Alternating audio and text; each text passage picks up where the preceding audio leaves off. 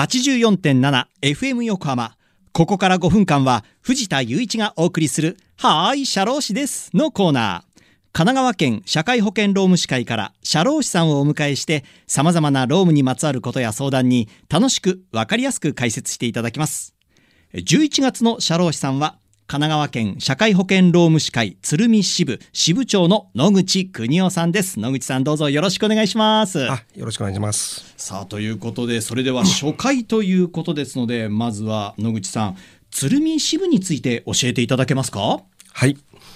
えー、鶴見支部は横浜市鶴見区の社労士で構成されております。はい鶴見区は横浜市ができた時からございまして、はい横浜市の中でも最も古い区の一つでございます。はいまあ、そのまま残ってるなども鶴見区が唯一らしいんですけどねああ。そうなんですねまた、あの、汽笛一斉新橋をと鉄道紹介で歌われたように、はい横浜まで鉄道ができた時には、鶴見駅がもうすでにございまして、はい日本でも最も古い駅の一つでございます。はいまた、鶴見区は京浜工業地帯の中核の地域で、はいかつて多くの企業がございました。はい会社のいろんなことにお答えするために鶴見支部ができたとも言えます。はいまた私自身は永年あの電機メーカーで、えー人事労務総務の仕事をしてきました。はい。それで、えー社労士となりまして、そうなんですね。はい、現在11年目となります。はい。鶴見支部長とともに神奈川県社労士会の相談部会長、はい。労務相談室長をやっております。はい。こちらの方では市民の皆さんから相談を受けておりまして、はい。週に2回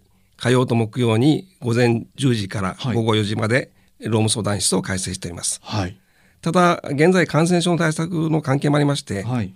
えー週1回木曜日のみで午前10時から午後3時までとしております。はい、でも、まあ、週1で木曜日ね必ずそういうふうにあの労務相談室開設しているということなんですね。はいまあ、確かに鶴見区って京浜工業地帯でこう企業とかメーカーさんの、ね、工場だったり会社多いですもんね。はいまあ、そういう意味ではそういった労務相談なんかも鶴見区はなんか特に多いのかななんていうイメージもありますね。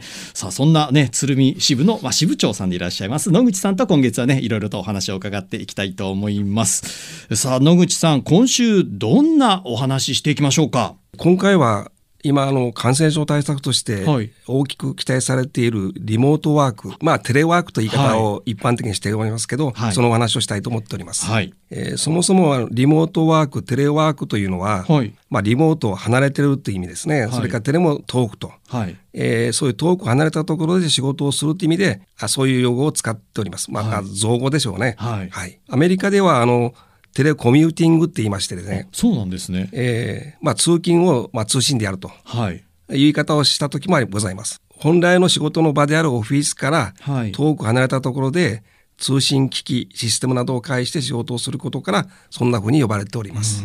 よくあの ICT を活用した場所や時間に取られない柔軟な働き方と言われます。ICT なんかそういえば最近聞くようになってきた感じですね。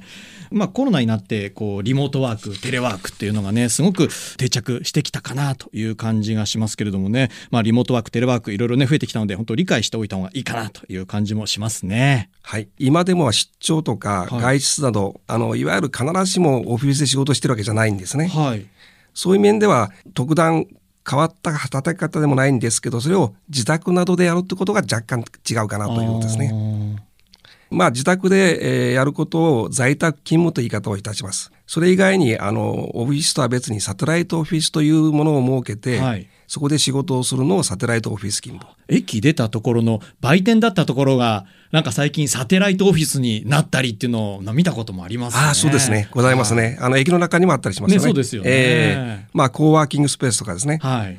それからまあ営業の方などがもともと出かけて仕事をするときに、従来はまあ通信機器とかなかったんでしょうけど、あのそこで外でいろんなことをやりますことをモバイル勤務とも言います。FM 横浜の営業の方もよくそういうリポート先とかでも一緒に来て仕事してますよ。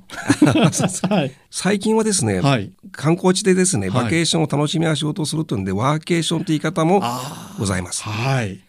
で、あの、実はさっき造語と申し上げたリモートワークとかテレワークは必ずしも世界通用しないんですけどね、はい。ワーケーションという言葉はどうも世界に通用する言葉になってるみたいですね。あ、そうなんですか。ええということで、はい来週からは在宅勤務を想定したリモートワークについてお話をしたいと思っております。わ、かりました。じゃあ今月はその在宅勤務を想定したリモートワークの話題お届けということですのでね、えー来週以降も楽しみにしててください。さあということでリスナーの皆さんいかがだったでしょうか？さあそしてここでお知らせです。現在、神奈川県社会保険労務士会とコラボした私藤田雄一の街角リポート25周年をお祝いする縦7メートル、横6メートルの巨大な広告がみなとみらいクイーンズスクエア横浜クイーンモール2階に展開されております。期間は今月の11月30日までとなりますので、お近くにお越しの際にはぜひそちらもご覧になってください。さあそろそろお別れの時間です。ここまでのお相手は藤田雄一と野口邦夫でございました。この後は再び浅見ルナさんのサンデーグッドバイブスでお楽しみください。それでは、はーい、シャロー氏です。また来週の日曜日午後2時30分にお会いしましょう。